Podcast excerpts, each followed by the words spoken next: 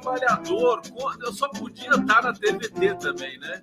TV do Trabalhador, canal do Trabalhador, canal do YouTube, Trabalhador, Trabalhador, Trabalhador, Trabalhador. Eu nunca trabalhei tanto na minha vida.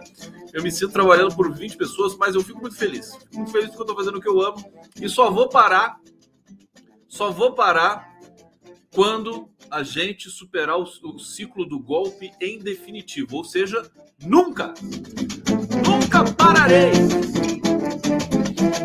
Saudações democráticas, saudações, saudações, saudações democráticas. Aqui eu tenho que fazer um eco, tenho que fazer um delay com a voz, porque tem, tem, tem várias artimanhas aqui nesses aplicativos. Parece que não começou aqui. O que está acontecendo? Começou? Começou? Estou ao vivo?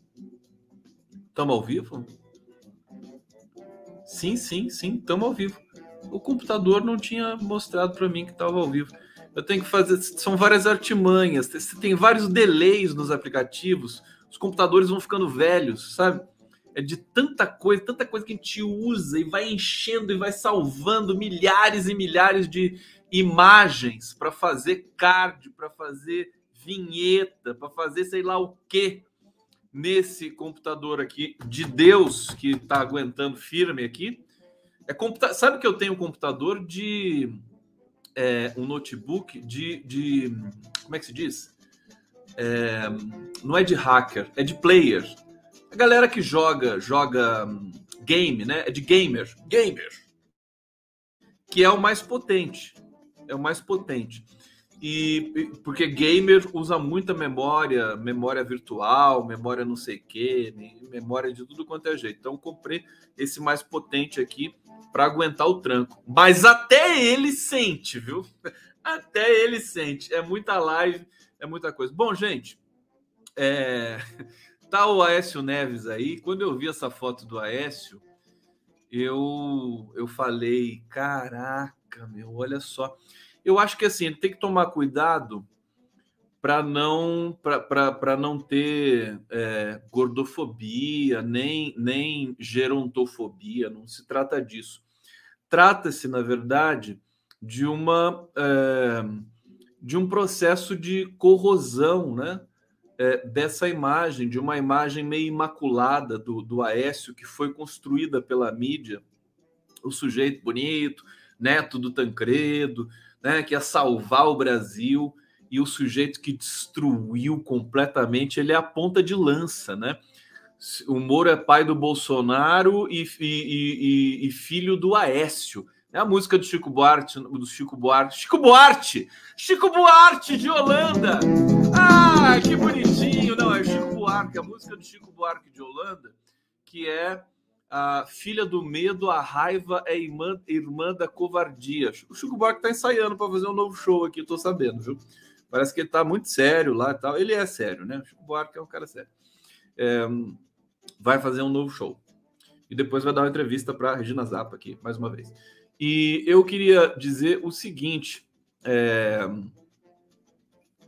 o Aécio, quer dizer, é o pai do Moro, e o Moro é pai do Bolsonaro nessas circunstâncias que a gente viu, né? Claro que são gerações diferentes, mas é, é terrível. Eu vi a imagem do, do e assim eu, eu quero usar essa, essa, esse rosto do Aécio Neves. Ele é metáfora para todos os golpistas brasileiros, né? Vamos repetir o card aqui. Tá aí o card, Castigo do Tempo, né? Elaborado por Joe, né? Por Moá. E aqui o Aécio, né? Na foto, sem Photoshop, sem nada Tá lá ele com uma mão em cima da outra, não sei porquê, né? Sem gravata também. E o cabelo dele já branquinho. O engraçado é que a sobrancelha dele ficou branca, né? E acho que é isso que impressiona. E com as olheiras muito, muito fortes, né? sei se é a sombra. Eu podia ter colocado um óculos escuro, né? Pelo amor de Deus, é fácil fazer isso. Tá? Bota um óculos, bota um óculos para parecer inteligente também, um óculos de grau, qualquer coisa assim.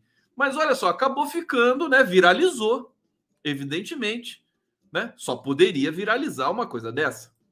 Olha só aonde chegou o, esse meme do Aécio Neves com Eduardo Leite e o Paulinho da Força. Olha que gracinha isso aqui, gente. O Paulinho da Força, duas caras. O Eduardo Leite, o, o como é que é? O Charada, né? E o Aécio Neves, o, o, Curi, o Pinguim, desculpa, o Pinguim. Coringa é o Bolsonaro, né? É, enfim, é até comovente. Até comovente. O Aécio Neves afundou totalmente a sua carreira política. Está lá conspirando dentro do PSDB né? Eu já, eu já falei que o Dória não vai não vai lograr candidatura, né? Vão puxar o tapete do Dória e o Dória merece. Dória merece. Agora, essa é a lição da história.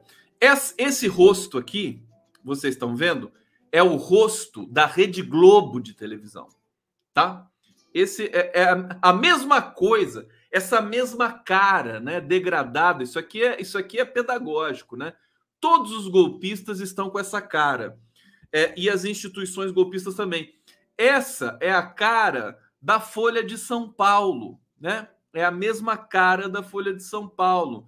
A mesma cara, a mesma cara do Estadão. Tá aqui de novo, olha só, Aécio Neves. é brincadeira, fantasmagórico, né? Fantasmagórico. É, esse é o rosto, não do Brasil. Brasil, o rosto do Brasil é bonito. O rosto do Brasil é indígena, né? O rosto do Brasil é negro, é lindo. Não é esse horror né, que está aqui. E dizer que esse é o rosto das elites, né? Isso aqui é o retrato escarrado das elites.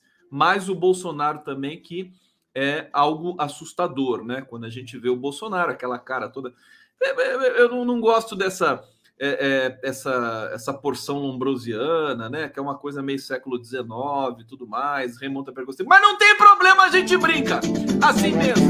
A esquerda é muito boazinha, a esquerda é muito civilizada, a esquerda protege demais as instituições. Eu acho que não pode ser assim. Eu tô aqui com a minha camisa de tilápia, você entendeu? E não pode ser, a esquerda não pode ser tão boazinha assim mais, né?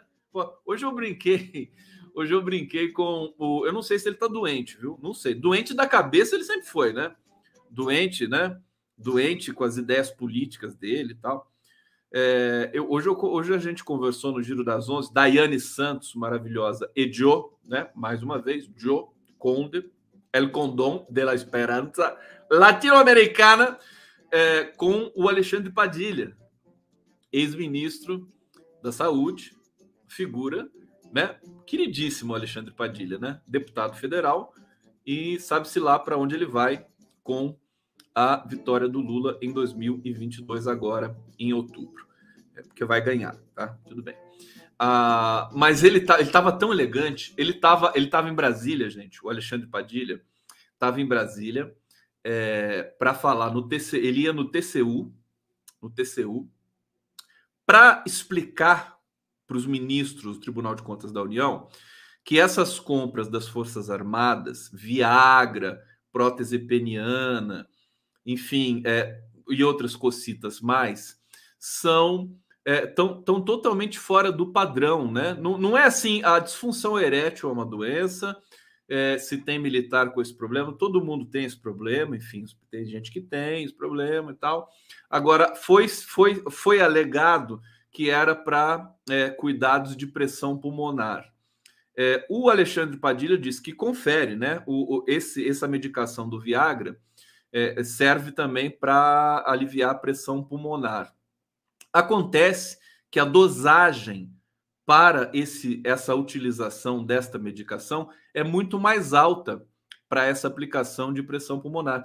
Então, a quantidade de, de, de Viagra que foi comprada pelas Forças Armadas daria pá para é, é, cuidar de 45 pacientes, né? o Brasil inteiro. Quem, aí o, o Alexandre Padilha falou assim: quem são esses 45 pacientes? com, com por uma. O, o, o Estado brasileiro, a, enfim, o país tem o direito de saber, é, é, é da legislação, transparência. Né? Então, o Alexandre Padilha foi explicar isso lá para o TCU e para pedir para fazer uma investigação sobre essas compras. Tá certo? É, agora, agora sim, o que eu queria agora. O Alexandre Padilha estava todo elegante, estava tava uma estica assim, né? Terno, tá elegante, tá magro, o um nó na gravata, bonito, né? E eu sei que o Alexandre Padilha ele é o médico mais próximo do Lula ali, é o cara que o Lula. Porque o Lula, assim, o médico, médico do Lula não pode ser um médico, só um médico. Tem que ser um político. o médico do Lula tem que ser político. Se for só médico, não dá. Aí o, o Padilha, né, todo elegante, eu sei que da proximidade, acompanhou o Lula o tempo todo na, na pandemia e tal, explicando tal, fazendo até algumas é, é, é, coletivas para explicar a saúde. Eu falei, ô, ô Padilha, a saúde do Lula tá uma coisa insuportável de boa, né? Que é, é chato. Aí o Padilha falou aquilo que eu falo sempre para vocês aqui. É, ele falou: Ô Conde, Conde, o Lula tá melhor do que nós três aqui. Tava eu, Daiane e ele, né? Tá melhor do que nós três. O Lula tá melhor do que a maioria dos brasileiros em termos de saúde, né? De cor. Olha a cor do homem. Tá aqui, eu estou com a foto até agora aqui, né? Todo bonito e tal. E aí, é, aí eu brinquei com o Padilha, ele tava muito elegante, o Padilha, né? Aí tava com a gravata ali. Eu falei, o Lula dá, é, sabe dar nó na gravata assim que nem você? E o Padilha falou assim: o Lula, né? O Lula dá nó até em pingo d'água, meu filho. Você entendeu? Não vai dar nó na gravata. Aí, aí o Padilha, ele contou uma das histórias mais é, fantásticas que eu já ouvi sobre o Zé Gotinha. O Zé Gotinha, olha que fantástico isso. Matei uma formiga ali. O, o Zé Gotinha, ele, eu falei, o Padilha é o verdadeiro Zé Gotinha o verdadeiro Zé Gotinha. Ele, a gente falou da vacinação, da queda de vacinação no Brasil, da degradação total, quer dizer, a, a cobertura de sarampo caiu de 98% em 2015 com Dilma Rousseff e Padilha na, na, no Ministério da, da Saúde para, acho que agora está em 62%. Quer dizer, despencou. Doenças do começo do século XX, século XIX voltaram a paralisia infantil que tinha sido erradicada, o sarampo tinha sido erradicado no Brasil, tudo voltou, erradicado para os padrões da OMS, né? Que declara erradicação quando você passa a ter assim cinco casos por ano, 20 casos por ano, alguma coisa desse tipo. Bom, mas aí ele contou a história do Zé Gotinha, porque ele, quando ele chegou no ministério, ele disse que ele olhava o Zé Gotinha e falava: pô, tá faltando a marca do SUS aqui no Zé Gotinha. É, o Zé Gotinha tá todo pelado, lá não, não tinha marca né, do, do, do, do, Estado brasileiro ali. Aí ele falou: vamos botar a marca do SUS no Zé Gotinha. Só que o Padilha, diferentemente desses extremistas de direita, né? Extremista de direita é uma merda, né? Eles são, eles são plagiários. O, o, o, o Paulo Scaff, né, da Fiesp, ele plagiou aquele pato amarelo de um artista plástico holandês o pato amarelo gigante, né? Não pagou royalty, não pagou direito. Eles são canibais, né? A direita é canibal. Eles depredam tudo, depredam, estragam, fazem tudo falir, como fizeram o Brasil falir nesses últimos. Só não faliu porque tinha uma gordura é, robusta aí vindo dos governos democráticos Lula e Dilma. Eles o Bolsonaro vai lá, usa a música da Daniela Mercury sem pedir autorização. O Eduardo Leite vai lá, usa música do Chico Buarque sem pedir autorização. Depois vai tudo pro pau. Vai tudo para a justiça. A, esquerda não, a esquerda vai lá, consciente.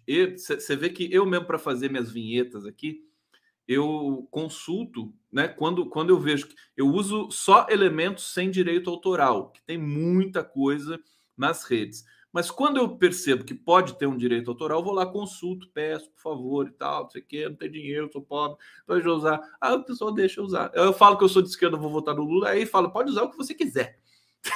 Pode usar o que você quiser. Mas enfim, sem digressão, só para vocês é, sacarem o que, eu, o que eu quero dizer do Padilha, a história bonitinha. Ele falou: tem que, tem que botar a marca do SUS, carimbo do SUS no Zé Gotinha. Aí ele usou a expressão assim: tem que tatuar o Zé Gotinha.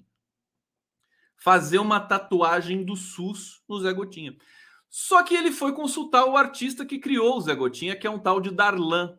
Darlan, esqueci o sobrenome dele, se alguém souber aqui, me fala, para eu saudar o Darlan, que o Zé Gotinha é uma das maiores invenções mais humanas, mais bonitas da história é, da saúde pública mundial. O Zé Gotinha, ele, ele, ele trouxe, é, olha, semiótica pura, né?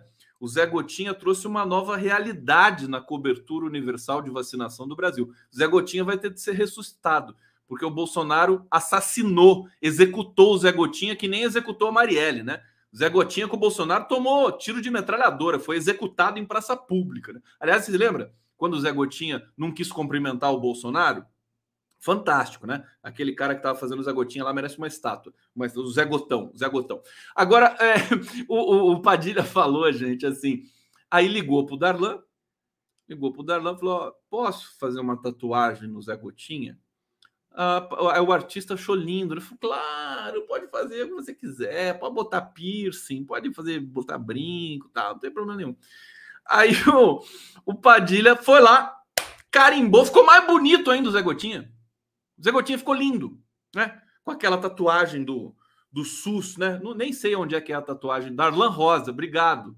Darlan Rosa. Darlan Rosa, Darlan Rosa, vem dar uma entrevista para mim aqui, falar do Zé Gotinha.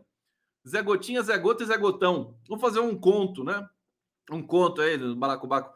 E aí ficou, ficou lindo. E o, o, o, o, o Padilha falou assim: Conde, na, no fundo eu sou um pouco o Zé Gotinha. Eu falei: ah, tá aqui com vocês. A gente acabou de conversar com o verdadeiro Zé Gotinha, que é o Alexandre Padilha. Povo brasileiro! Pessoal, deixa eu ir pro bate-papo aqui, tá tudo bem? Vocês estão me ouvindo direito aí? A imagem tá boa, estão vendo na tela grande, na tela pequena, na tela média, na tela não sei o quê. Deixa eu colocar aqui uma noticiazinha para ficar rodando para vocês aqui embaixo, para me distrair um pouco também. Tal. Colocar tudo aqui, tudo pilotado pelo Conde. Olha, deixa eu, deixa eu ver o que eu quero mostrar para vocês aqui agora. É, tem uma charge aqui que eu quero mostrar depois. Ah, tem uma coisa aqui. Olha só que bonito. Vocês estão na tela grande? Tá na tela grande ou vendo no celular? Olha só, eu fiz essa, essa transparência aqui pro 247. Deixa eu tirar a dúvida para vocês. A música tá alta? Tá, vou baixar a música. Esse QR Code aqui, você você focaliza ele e é direcionado para uh, eh, página de, de colaboração do Brasil 247. Eu achei super legal. Vou fazer um para mim, é, para o meu Pix, que eu não divulguei até hoje. Não divulguei meu Pix até hoje, tá certo? Você vê como é que eu sou, né? Teimoso, né? Teimoso. Já, já fiz. Falta um detalhe fazendo meu Pix lá, que eu não sei o que, que é. é. e vou divulgar assim. Tá? Achei o QR Code, estou apaixonado pelo QR Code. Vou fazer o meu QR Conde.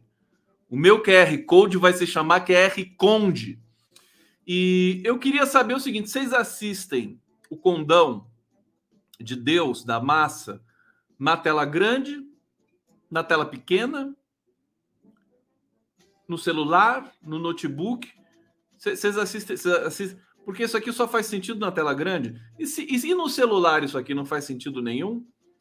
É, no celular, como é que eu, eu, eu passo um QR Code no celular para vocês? Então me respondam. Eu fiz desse lado e desse lado desse lado e desse lado, desse lado e desse lado, tá bom? É, vamos falar aqui do Aécio Neves, né? Essa coisa do Aécio Neves aqui, que é mó babado, né? Aparência de Aécio Neves em foto com Eduardo Leite vira meme. Meme. Parece o Coringa mesmo. É, bom, viralizou. Tava lá o Paulinho da Força também, vocês sabem, né? E virou motivo de piada nessa terça-feira. Deixa eu ver o que vocês estão comentando aqui antes de, de seguir em frente. É, Zeca Mendes falando no celular. Rock Vive, Rock Vive no celular. Vocês assistem o condão no celular? O condinho, então, né? Porque fica pequenininho. Janice Bruto na tela grande, porque ela é bruto, bruta. Então, assista a tela grande. Aqui o Dorian Gray, não sei porquê, tá falando isso. Fábio Rogério da Silva e Silva. É, aqui a Moema Bittencourt, assisto no laptop. Eu também assisto todas as lives no, no notebook porque eu estou sempre trabalhando, então tem jeito, né? Aqui, celular, celular. A gente sabe, a gente tem a medição, né? A gente sabe que 80, mais de 80% da audiência que a gente tem aqui é celular. Mas é, eu queria saber isso, quer dizer, no celular, como é que eu passo um QR Code? Bom, é, aos, aos especialistas de plantão fica o meu pedido. Bom, é, Aécio Neves, é, internautas compararam o congressista Aécio Neves, que tem 62 anos, com Dilma Rousseff, 14 anos mais velha.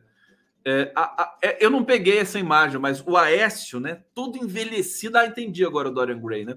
Todo envelhecido ali, horroroso. E a Dilma, a Dilma, a Dilma depois que levou o golpe, eu sempre falei isso aqui, né? A Dilma abriu sorriso. A Dilma é linda, né? Abriu sorriso, ela tá maravilhosa. A Dilma é de quebrar corações, rasgar corações. Eu sou completamente louco pela Dilma Rousseff. Morro de ciúme do Leonardo Atushi, que já gravou 13 lives com a Dilma Rousseff seguidas, entendeu? E ela não me deu uma mísera entrevista até hoje. Quando a Dilma der uma entrevista para mim, ela não vai querer dar mais entrevista para ninguém. Desculpa, com todo respeito. Quando a Dilma... É por isso que eles não deixam entrevistar a Dilma, entendeu? Porque se eu entrevistar Dilma, querido, acaba. Ela não dá entrevista para ninguém mais.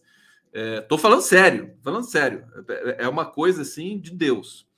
É, e, enfim, mas enfim, ela tá linda, ela continua, ela ficou mais bonita. O tempo vai passando, a Dilma vai ficar. Pega as fotos da Dilma dos anos 2000, ela está muito mais linda hoje do que lá atrás. Né?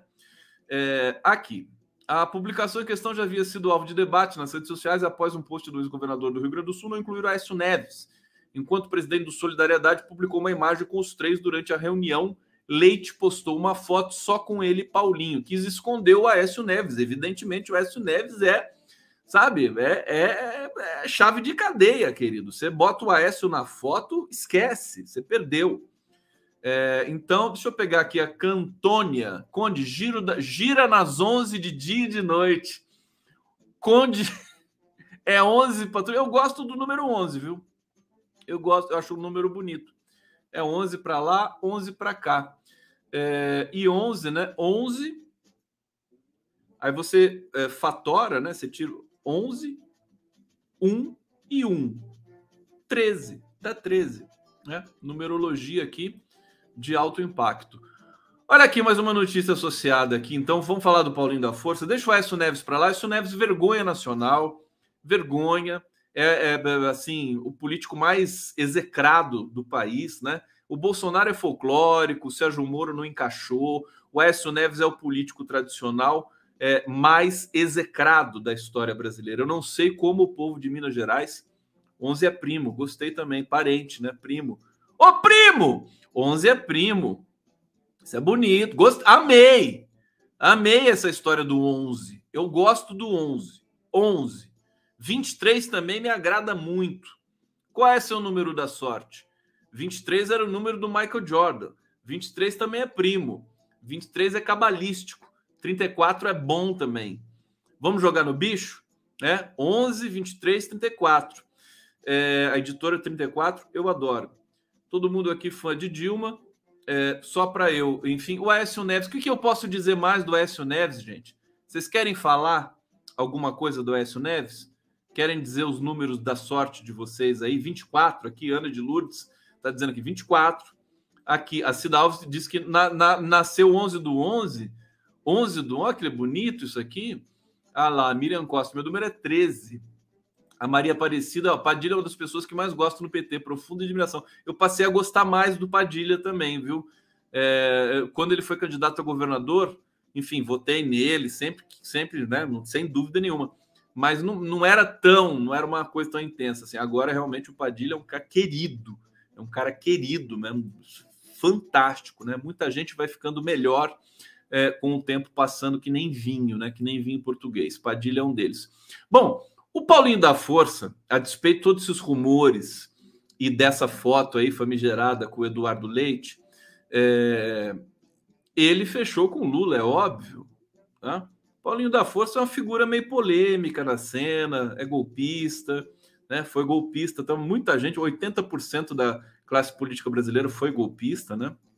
Tirando o PT, praticamente o resto todo foi golpista. É, e Paulinho, essa coisa, mas enfim, Alckmin também foi golpista. É, toda essa história aí. PSB também, em massa, foi golpista. STF foi golpista. Complicado, né? É, a gente tem que olhar para o futuro, é a lição que o Lula está nos dando, tem que ter estômago e tudo mais, mas tem que ser inteligente também, senão todo mundo morre nesse país, né? É, e aí o Paulinho da Força disse hoje que o partido vai apoiar Luiz Inácio Lula da Silva na eleição à presidência esse ano. Eu sabia que não tinha dúvida que isso ia acontecer. O anúncio foi feito nas redes sociais. Um dia depois, um dia depois dele se reunir com a Aécio e Eduardo Leite, ele se reuniu com o Lula e com a Glaze. Sabe? É, é, isso aí é, é, é estratégia do político para para cobrar mais alto o apoio, sabe? É, agora, mexer, mexer com isso com Lula e Glaze, é, a Glaze está numa fase também, olha, depois dessa jornada, todo mundo falando aí que o, é, digamos, o, o, quem vai herdar, assim, um pouco essa, essa aura do Lula, né? nos, nas próximas décadas no Brasil vai ser o Boulos, vai ser o Haddad. Olha, bota a Glaze nessa conta, viu? A Glaze é a pessoa mais integrada com Lula nesse momento. Desde a prisão, né? Na prisão política, a Glaze era a voz do Lula fora da prisão. É uma coisa assim poderosíssima. Essas biografias do Lula, com todo respeito, enfim, é, é é preciso fazer uma, uma leitura política, não, não o fetiche padrão das biografias sobre o Lula, sobre Glaze, sobre Stuckert, né? É, depois eu vou conversar com ele sobre, porque tem todo um, um tem todo uma, uma um encantamento na relação deles todos, né? É, eu, eu, eu, eu sou muito suscetível a esses encantamentos. E acho que isso tem de ir para o texto escrito, tem de ir para a poesia, tem de ir para a prosa. E quero, é, quero certamente farei, é, com ou sem colaboração, autorizado ou não, mas essa narrativa sobre o encantamento de, de pessoas muito especiais, Padilha, Lula, Dilma, tudo isso é poesia, isso é mais que política. E a relação política, na verdade, a política para o Lula é sentimento. O Lula, a política se confunde com amor realmente para o Lula. Por isso que ele não para de fazer política, porque quem para de sentir amor, ninguém para de sentir amor. A não ser os bolsonaristas fascistas e tudo mais lá que só sentem frustração sexual. Né? Mas quem o, o exercício da política para o Lula é um exercício da humanidade, do diálogo. Ele não vai viver sem política. Muita gente dizendo: ah, o Lula devia estar descansando agora, se ele fosse esperto, pega a Janja, vai para Cuba ou vai para Trancoso, fica lá, né, na Bahia o tempo todo, é, tomando sol, né? Mas não, Lula, a, a respiração dele é, faz, é fazer essa política do amor. Sempre foi assim. Nos anos 80 tinha uma cara um pouco diferente, porque era sindicalista, tudo mais, tinha uma ditadura militar, né? Tinha uma, o Brasil tinha uma outra cara. Mas a partir do momento né, é, que o Lula se candidatou a presidente da República em 89, ele já passou a fazer a política do amor. Francamente, diretamente, assim, o tempo todo. E isso permanece. Bom, Virão, você vê que eu não consigo falar do Écio Neves, né? Eu tô aqui, oh, deixa eu agradecer aqui o Heractatus, que é, deu um, um super chat aqui de 50 paus. Heractatus, caracas, caractus, caractus, Heractus, obrigado. 50 reais, cara. Eu vou, eu vou comprar o quê? Eu vou, eu vou tomar cerveja, entendeu? Artesanal, artesanal. Muito obrigado, cara. De, de, de joelhos aqui, eu te agradeço. Hum? Tô aqui com meu, a minha caneca do Lula. Obrigado, viu? Muito, muito legal. Quiserem mandar super chat aqui tal, essas coisas, pode mandar, viu? Eu sou comunista, mas eu não ligo não. Não tem problema. É?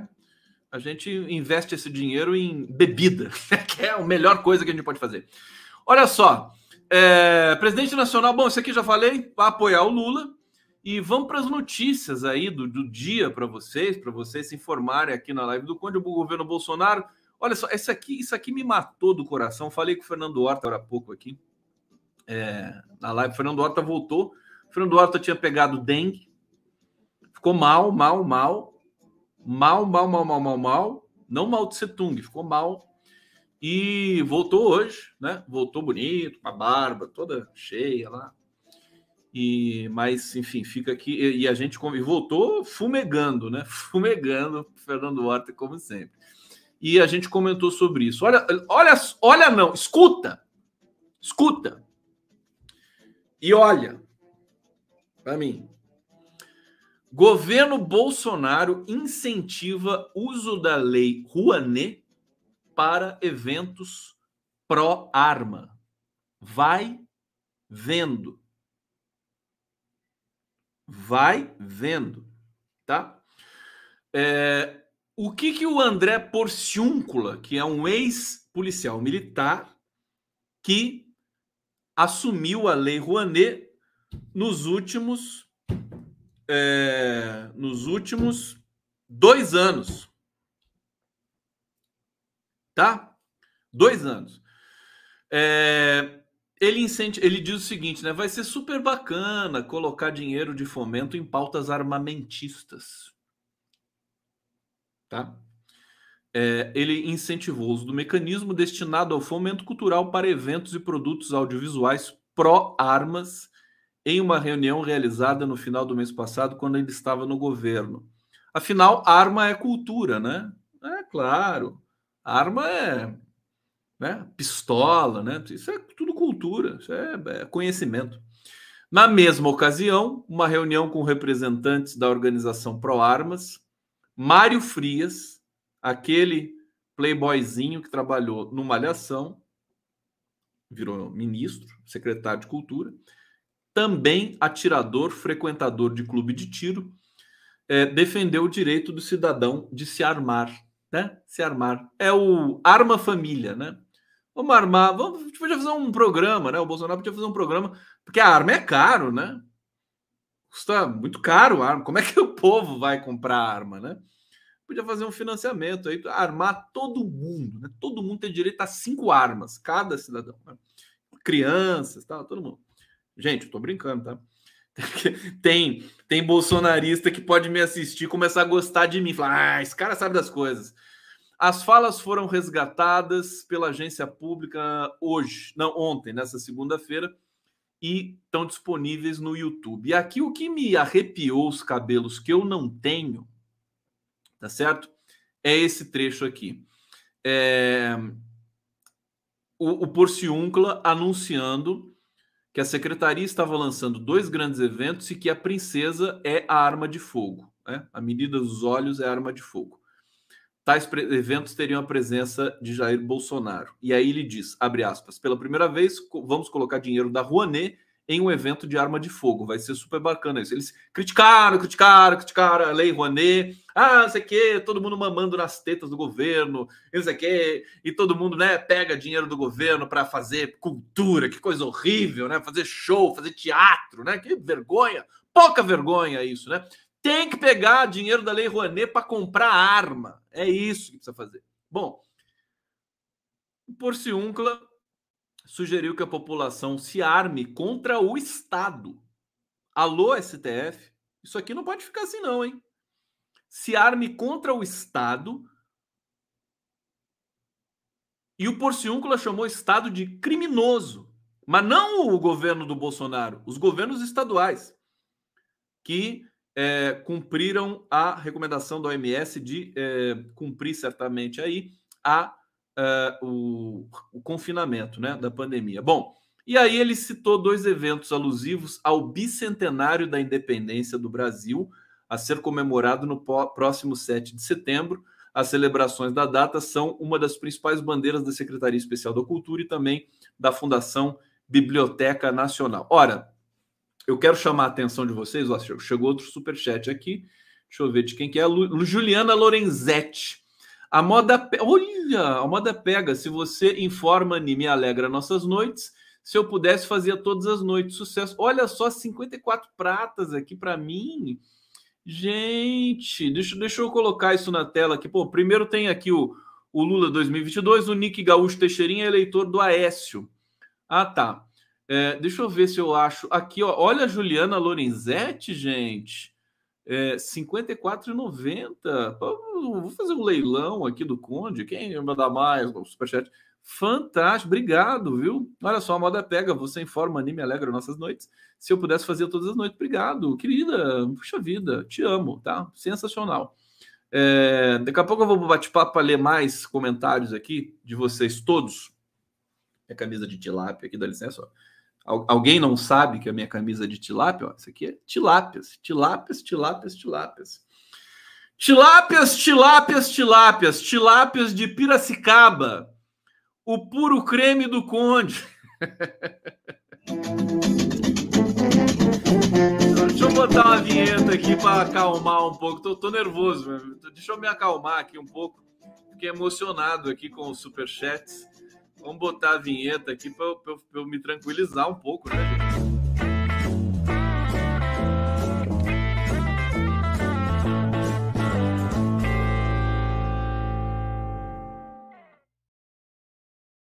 Aí, esses trabalhadores que vocês viram aqui, né? Todos eles aqui são, acho que são 17 trabalhadores. Sou eu, viu? Eu, eu, eu trabalho por todos eles. Quer ver, ó? ó? Eu sou, eu sou esses trabalhadores aí. Eu faço trabalho de, de... sério, gente, é uma loucura. Vocês não têm noção, mas eu amo. Estou super feliz fazendo tudo isso aqui. Amanhã, para vocês terem uma ideia, eu vou ter cinco lives, uma atrás da outra. Giro das 11. 13 horas recebo o meu amigo Lênio Streck. 15 horas tem o Leonardo Atush. 18 horas amanhã, especialíssima entrevista com uma jornalista da Globo News, hein?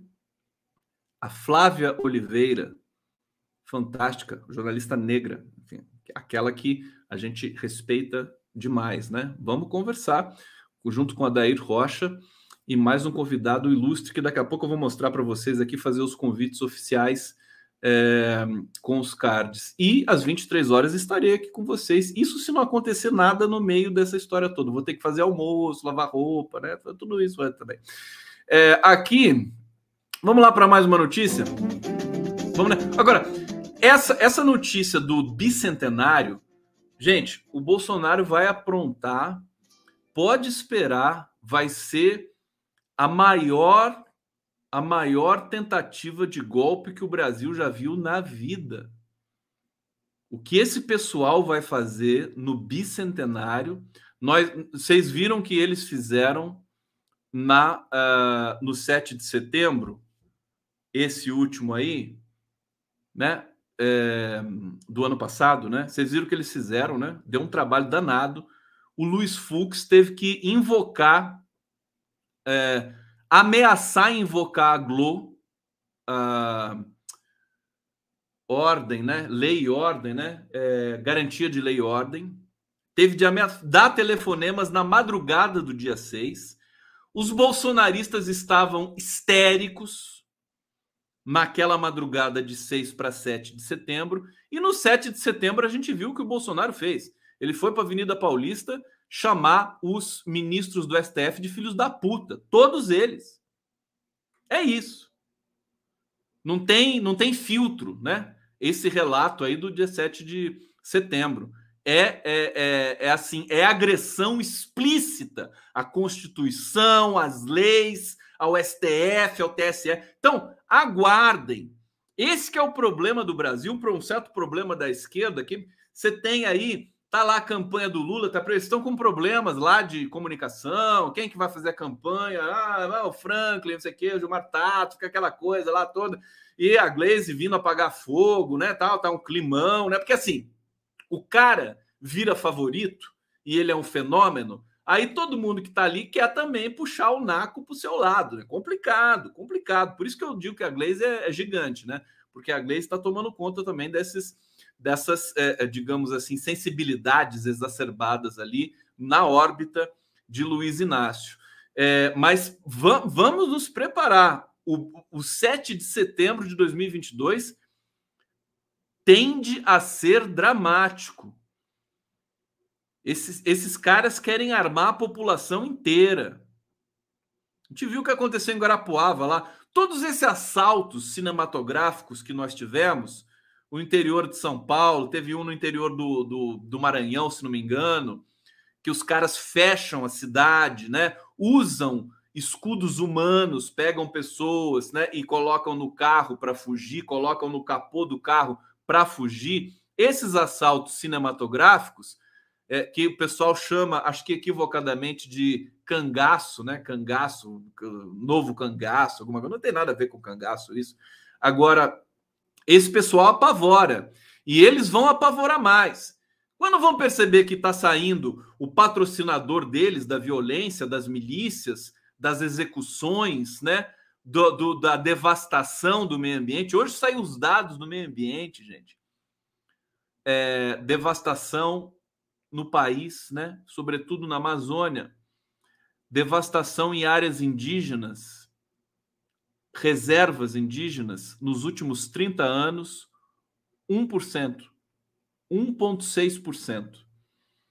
Ou seja, os indígenas, os povos indígenas, são a garantia máxima da preservação do meio ambiente. O meio ambiente floresce, aumenta com a, o povoamento indígena.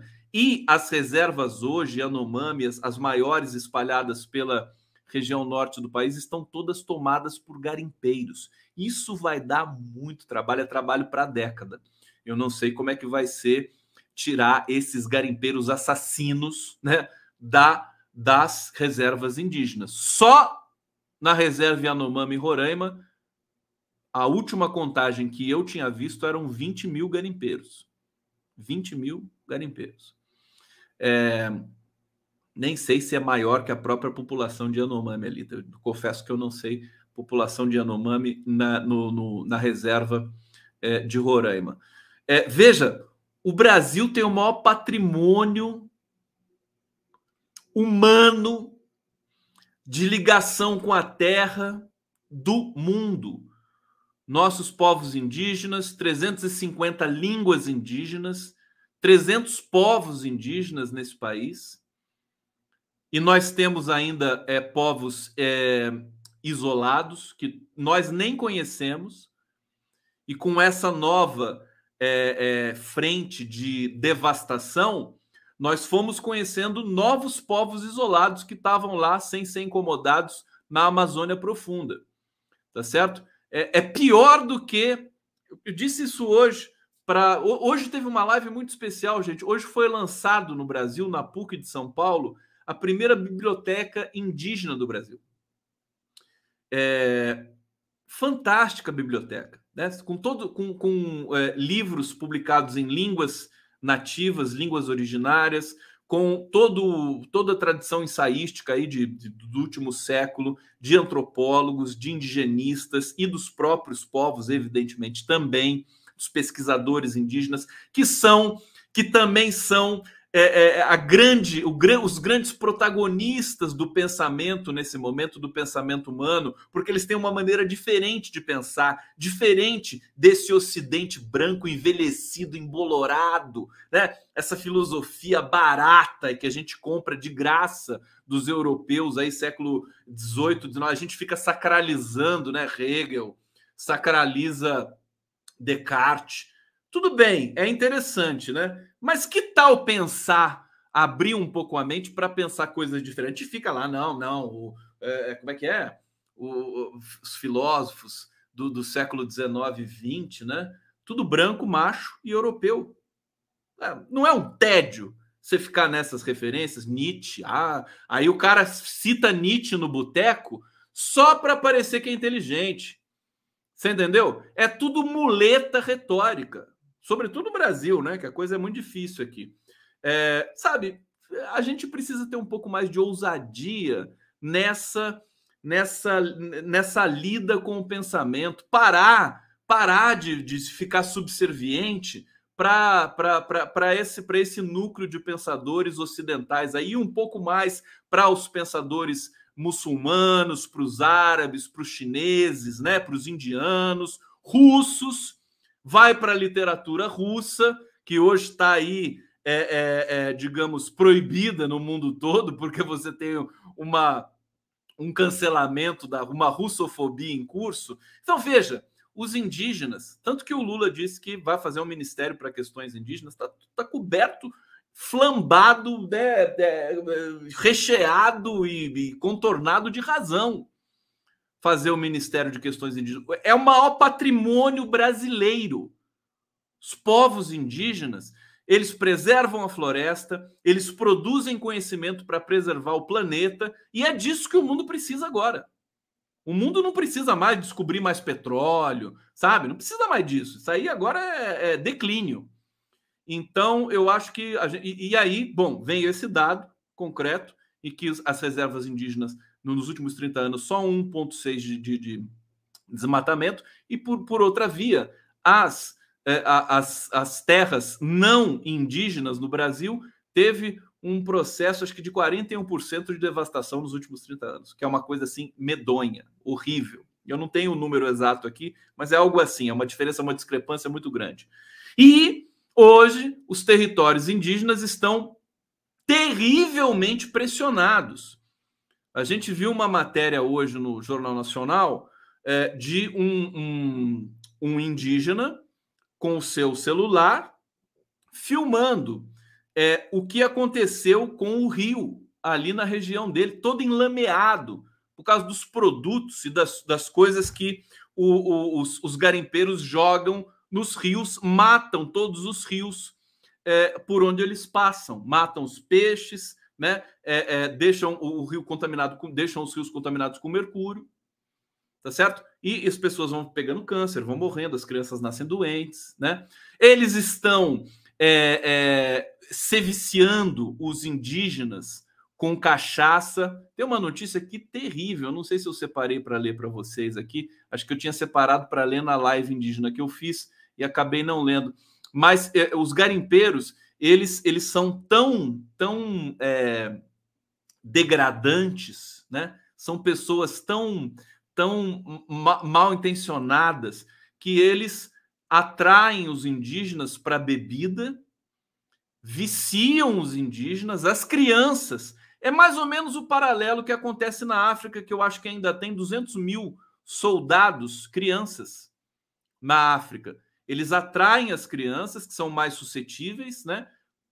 viciam em álcool e para ficar com né, eles ali degradados e servindo para eles de ajudantes, né? E também para entregar a terra e não denunciar e tudo mais. Então é isso. É, é uma situação muito dramática. Isso, veja, isso não era é, inexistente nos nossos governos democráticos. O Brasil sempre foi muito grande, muito heterogêneo, muito complexo. Simplesmente a gente tinha um governo que era preocupado com isso e a gente tinha uma FUNAI profundamente é, profissional, inteligente, humanista, também o IBAMA, esses, esses, essas instituições, ainda que elas permaneçam com um grau de excelência que sempre tiveram, elas, é, elas, elas é, foram também aparelhadas pelo, pelo governo Bolsonaro. Sem dúvida nenhuma, a FUNAI, né? A gente viu o que aconteceu com a, a Fundação Palmares, né? E tudo mais. Então vai ser um trabalho lento, é, de muita atenção, de muito cuidado, de uma curadoria muito muito delicada para a gente retomar o país que nos foi é, roubado e foi roubado e foi depredado em graus é, inimagináveis. Eu, eu digredi, nem sei mais o que eu estava falando. Estamos aqui.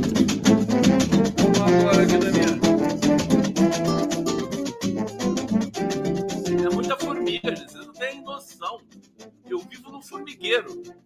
Não tem aquele aquele aquele eh, ditado assim, mexeu com o formigueiro, né? Não mexe com o formigueiro. Como é que é o ditado todo mesmo? Não mexe com o formigueiro, não sei o que, não sei o que, não sei o que. Como é que é? Eu, eu moro no formigueiro. A minha casa é um formigueiro. Quem, quem for me visitar um dia vai ver que tem formiga por todo é lado, assim, na parede. Então, eu não sei o que está acontecendo. Eu tô com uma, uma infestação de formiga aqui. E eu não quero, eu não quero matar essas formigas assim todas. Não quero fazer um genocídio de formiga. Eu mato uma, duas, três que aparecem por aqui, por exemplo, isso aqui, sabe? Fica, me desconcentra, fica andando, anda na tela, entendeu? É uma coisa assim irritante. Mas, enfim, não quero, não quero fazer um genocídio de formiga. Não sei mais o que eu faço. Vou procurar, enfim, uma, uma, um psicólogo, né, para me ajudar, uma coisa assim. cara, cara tem uma infestação de formiga em casa e procura um psicólogo, né, para ajudar ele. Deixa eu ver o que vocês estão falando aqui no bate-papo. Ah, aqui, ó. Quem não, quem não consegue com a formiga não mexe no formigueiro? Esse, esse que é o ditado, João Erhardt? É, é esse que é o ditado? Aqui, Rosângela Ornelas, devastação total, um bando de monstros exploradores, saqueadores. É, aqui, é, Raí Andrade, eu gosto das mineiras, são tudo extrovertido. O que, que é isso? Gosto das mineiras? Como assim? Você tá falando o que aqui, bicho? Como assim?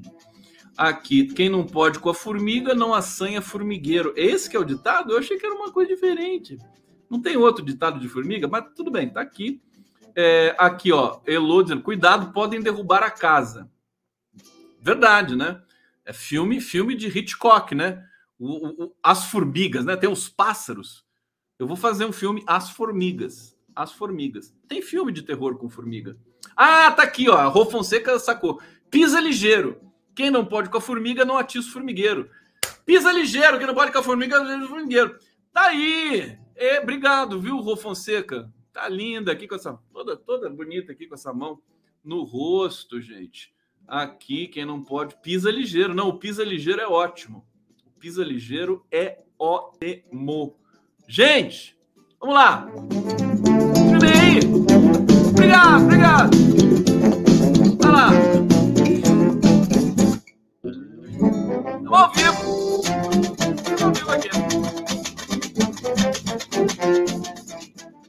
controlando aqui dois computadores. Vamos para mais umas notícias aqui para a gente fechar bem essa noite aqui, tudo bem? Olha só, uma notícia ótima para vocês dormirem felizes, vocês comemorarem profundamente, inclusive os bolsonaristas estiverem aqui para vocês comemorarem assim com toda com toda a ênfase. Não? Olha, gasolina no Brasil está entre as mais caras do mundo.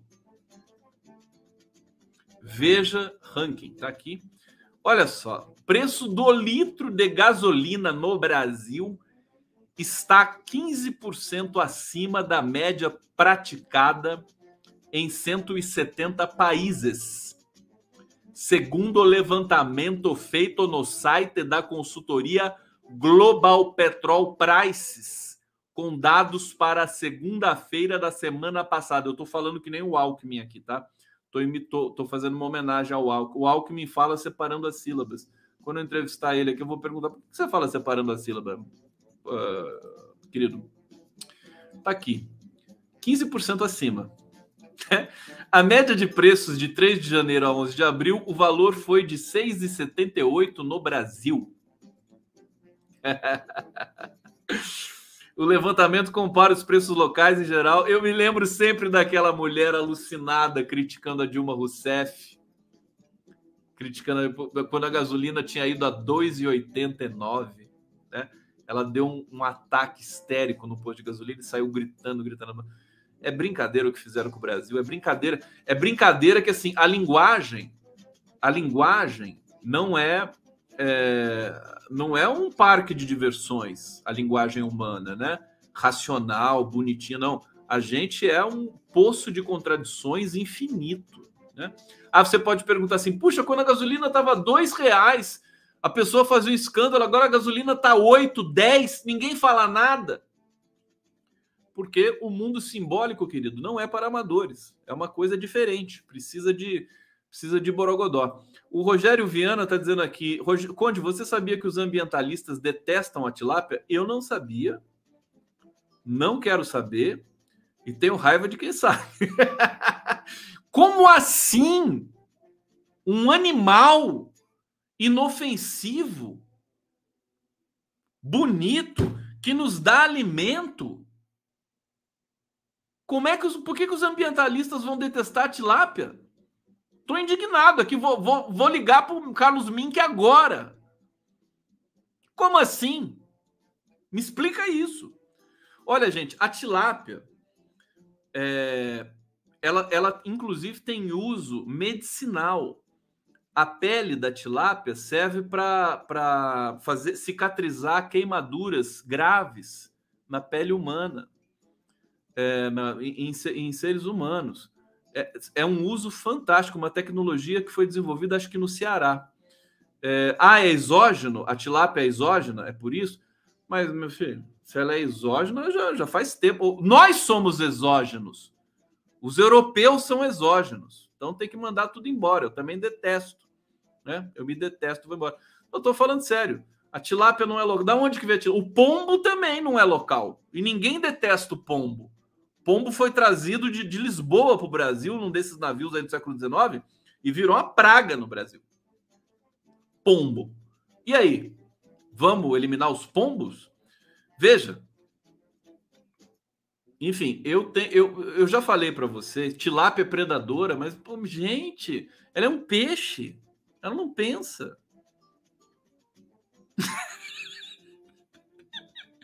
Coitada da tilápia. Eu já, eu já falei para vocês aqui o seguinte, que eu gosto do nome tilá, tilápia da África. Por isso que eu gosto tanto da tilápia. Eu amo a tilápia. Eu tô gostando mais ainda porque ela é africana.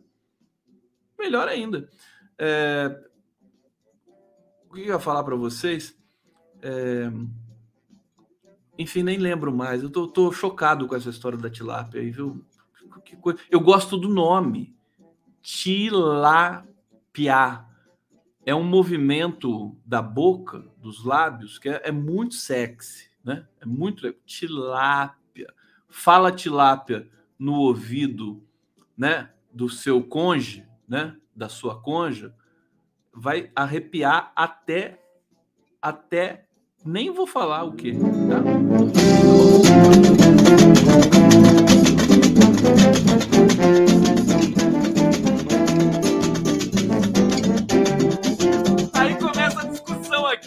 E o eucalipto é o quê? É tudo exógeno, né? Tudo exógeno. Eu, eu me lembro daquela história da, da a, a, a Austrália sofreu muito com isso, né? Quando levaram o sapo para a Austrália, né? O Brasil também teve uma. Trouxeram o caramujo, né? Trouxeram o caramujo da África para fazer para fazer criatório aqui no Brasil. Escapou, aí virou endêmico. Aí o pessoal, todo mundo fala, e a jaca? E a batata? Da onde veio a batata? Não é brasileira. A mandioca, então vamos comer só mandioca. Entendeu?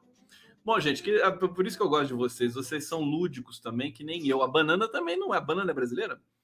né? E o coco, enfim, vamos, vamos fazer uma. Isso aqui vai dar, vai dar uma. Vamos fazer um debate sobre isso é, mais a fundo, né?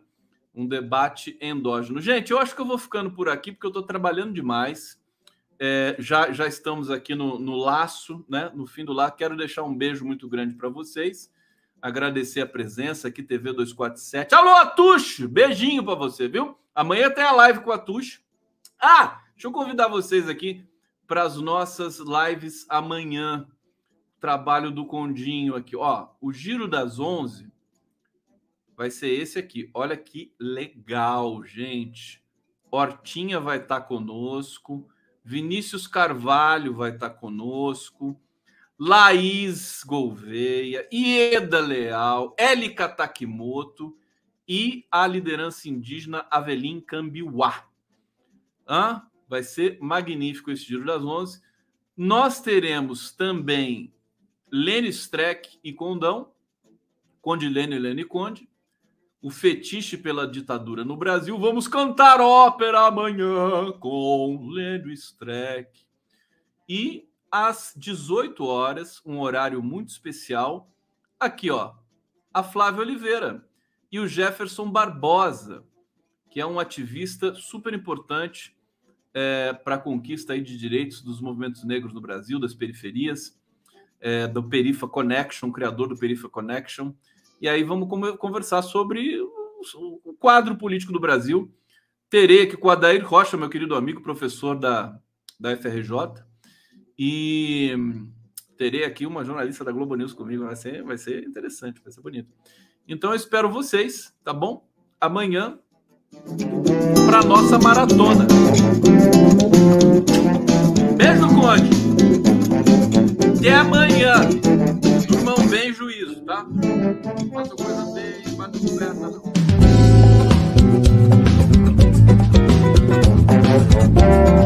Thank